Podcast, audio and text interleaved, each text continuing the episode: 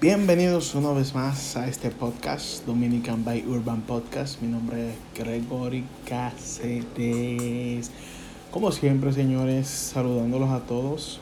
Gracias por la interacción que tenemos a diario, a diario, porque tengo ese esa interacción con ustedes que me dan de reproducir y escuchar mi podcast en las diferentes plataformas que ya ustedes conocen, Apple Podcast, Google Podcast, eh, Spreaker, que es mi plataforma de distribución madre, que ustedes pueden eh, descargar.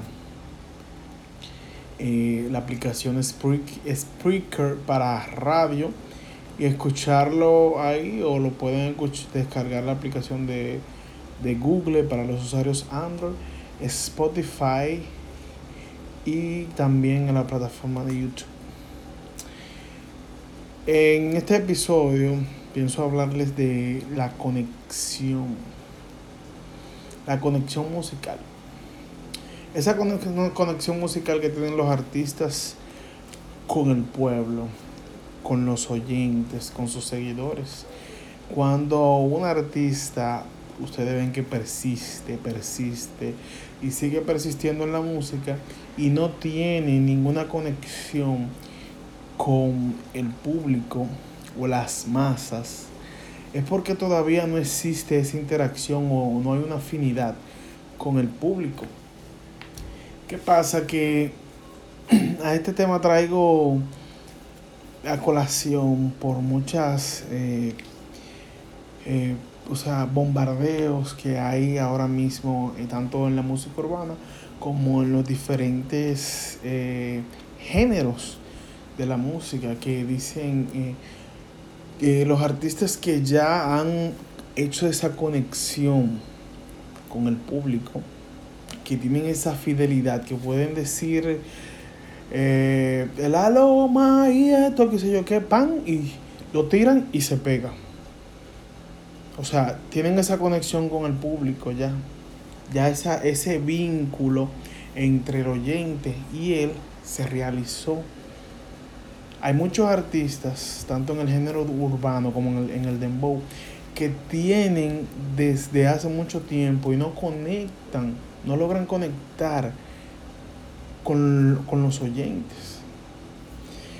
Eh, puedo mencionar varios casos o puedo eh, decir eh, historias de artistas que han persistido en la música y no hacen esa conexión. Y también existen fenómenos de épocas que son fenómenos que tienen, surgen en una época para hacer fenómenos en la música que cualquier cosa que digan o cualquier canción se pegue y esa conexión con el público. El término de, de, las, de las letras influye mucho en la conexión con el público. Tú me dices a mí eh, cómo es que un artista logra tantas reproducciones. Ustedes no creen que el chamaquito Poppy en Piantini, que se va a poner a reproducir a City y todo su video y toda vaina, de abajo, el underground, el barrio, los guandules, eh, Guachupita y todo ese barrio, con las conexiones de wifi ajenas o con el paquetico de de, las diferentes entidades de, data para reproducir esas canciones. Son el bajo mundo o los barrios marginados de, de, muchas zonas, de, de zonas de la capital y las regiones, o quizá del mundo, que reproducen esas canciones para que esos streaming o los ratings en Spotify, en YouTube, se logren. En días anteriores también se había hablado de, que la, como estaba hablando, la depuración.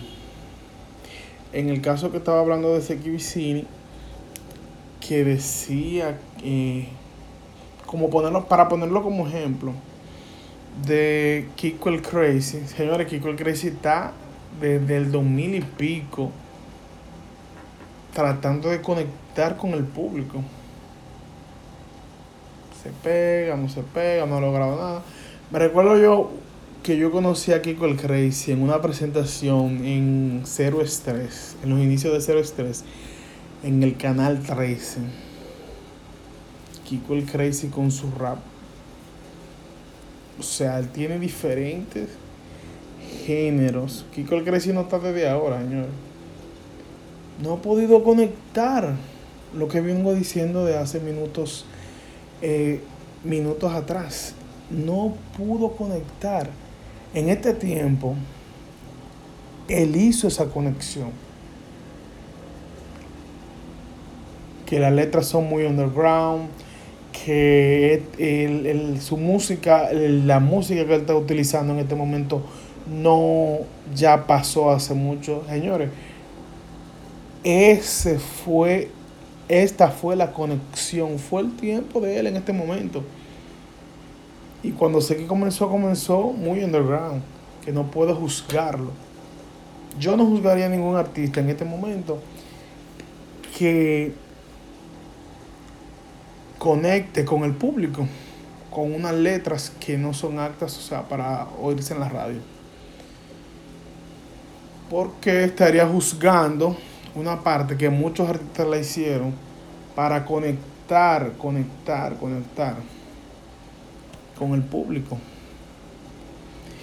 Bad Bunny, un fenómeno que las, la, la música tiene, como se dirían, eh, épocas o se dirían como eh,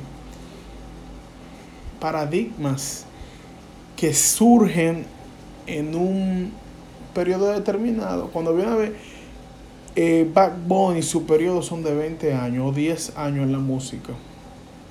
Ese fue, entonces ahí se, se trazan par de hitos en la música. Bueno, en el, se dice, en el año 2018 surgió un artista llamado Bad Bunny que duró 20 años pegado. Esa es la conexión con la música. Es la conexión con los artistas. Y no tan solo en artistas de dembow, también surge con artistas de estadounidenses que han pegan la primera música, conectan, pero después tienen una baja grandísima. O sea, es la conexión que tiene el artista con su público.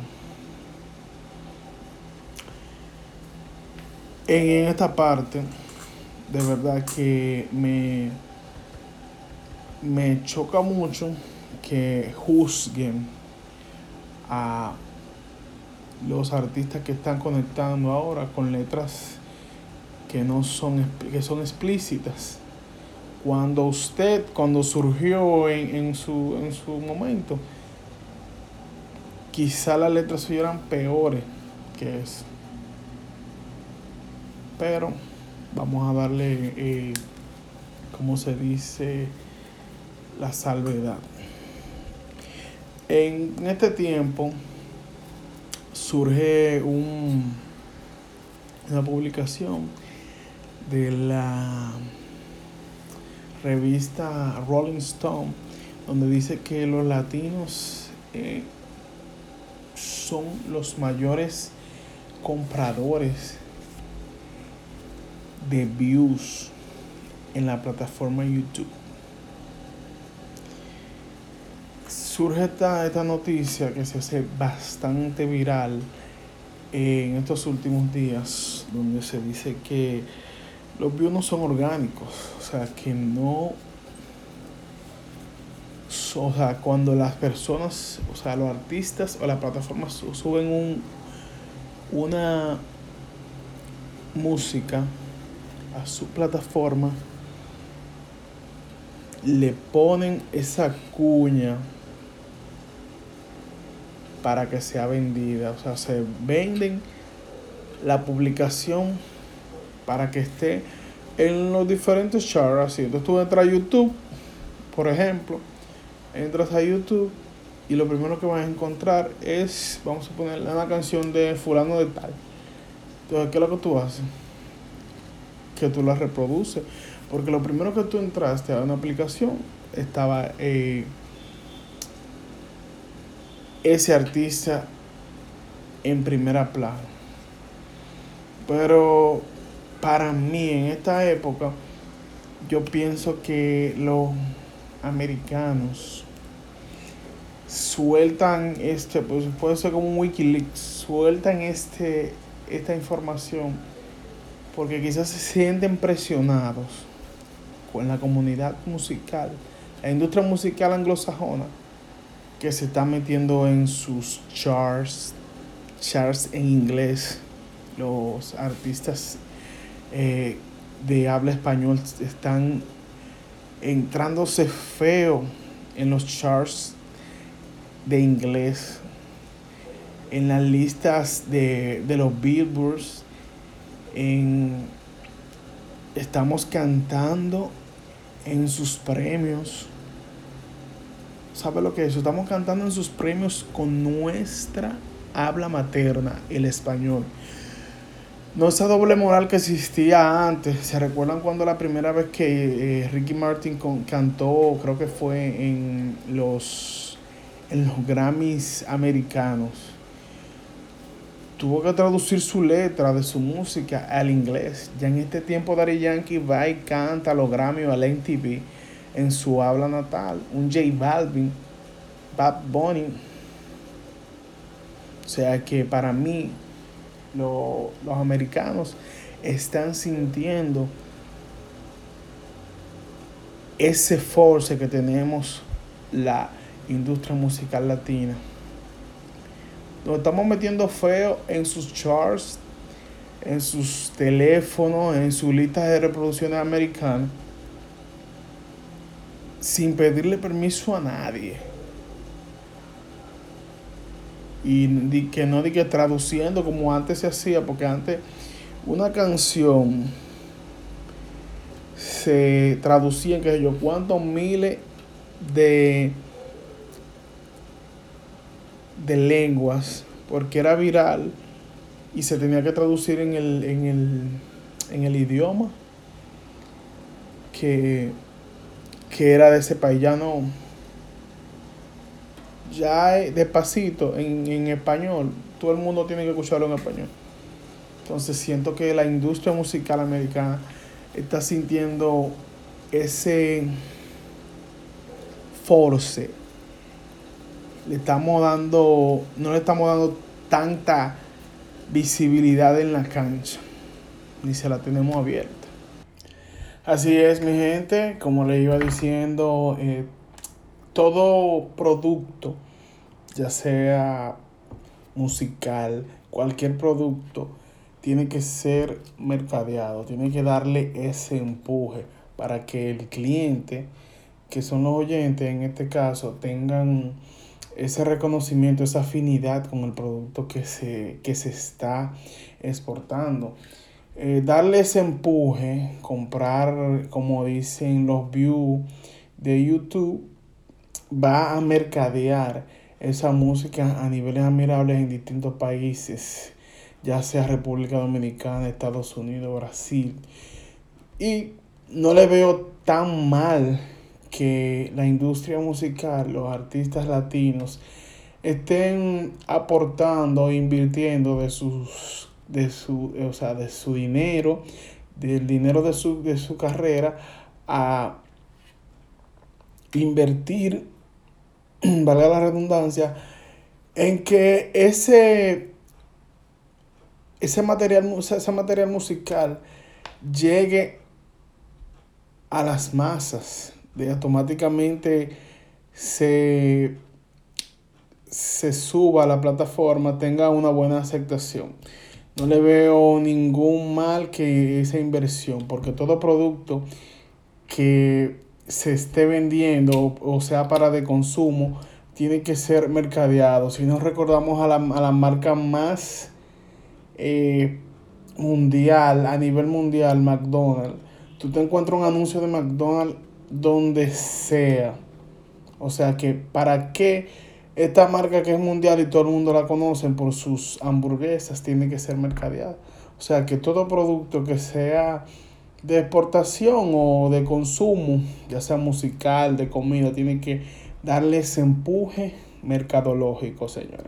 Y esa inversión es una inversión que puede eh, dar buenos resultados a largo plazo o a corto plazo en la industria musical, ya sea latina o internacional. En otra parte quería hablar ya hace días de, eh, señores, tenemos que hablar de Alessandra MVP, queramos o no, ya sea en el movimiento urbano, porque ese arrastre que ella tuvo totalmente con su expareja, Mozart La Para, va a quedar en, la historia musical, en la historia de en su biografía. Pero también quería apuntar que ya dejemos, eh, dejemos de etiquetarla con el, el prefijo la ex de Mozart La Para, porque esa tregua que nosotros estábamos esperando de ese laxo que ellos y para que ellos se reconciliaran. Ya eso pasó y parece que no se va a dar. Mozart ya tiene su pareja actual, Alessandra en sus negocios y nada que desearle muchas felicitaciones a ella y tanto a él, pero vamos a quitarle ese prefijo de la ex de Mozart, Alexandra MVP. También en estos días pasados ya hizo un Medan Green, que en español sería un junte, y fue criticado porque la gente no creía que las masas, o sea, sus seguidores se movieron hacia el, el sitio convocado. Señores, tenemos que apoyar esa parte, no hagamos... Eh, eh, leña del árbol caído.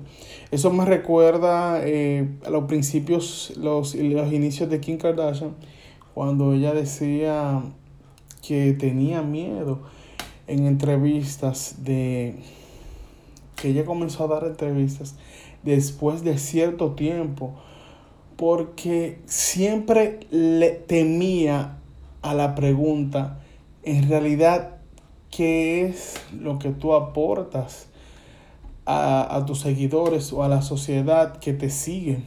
Ella no sabía qué, qué contestar o qué en realidad, cuál es tu, tu perfil, a qué te dedicas. Ella quizá no sabía contestar y a, a través del tiempo ella fue razonando, su madre la fue ayudando y igual que eh, Alexandra, que es denominada la Kim Kardashian dominicana, hacen prácticamente lo mismo, mercadean su imagen, venden ropa, maquillaje, esto. Entonces, ¿qué pasa? Son empresarias. No hagamos lo mismo que sintió Kim en ese tiempo, que tenía eh, ese miedo y después lo superó y, y ahora mismo Kim Kardashian es una de las figuras más conocidas mundialmente por su imagen. Esperemos que Alexandra sea más de ahí. Así que señores, hasta aquí este podcast. Gracias por las reproducciones. Ya ustedes saben que estamos disponibles en las diferentes plataformas de podcast donde ustedes no quieran escuchar. Eh, y para recordarles que estamos en la plataforma de YouTube. Pueden suscribirse, darle la campanita y señores, hasta otro próximo episodio y ya ustedes saben.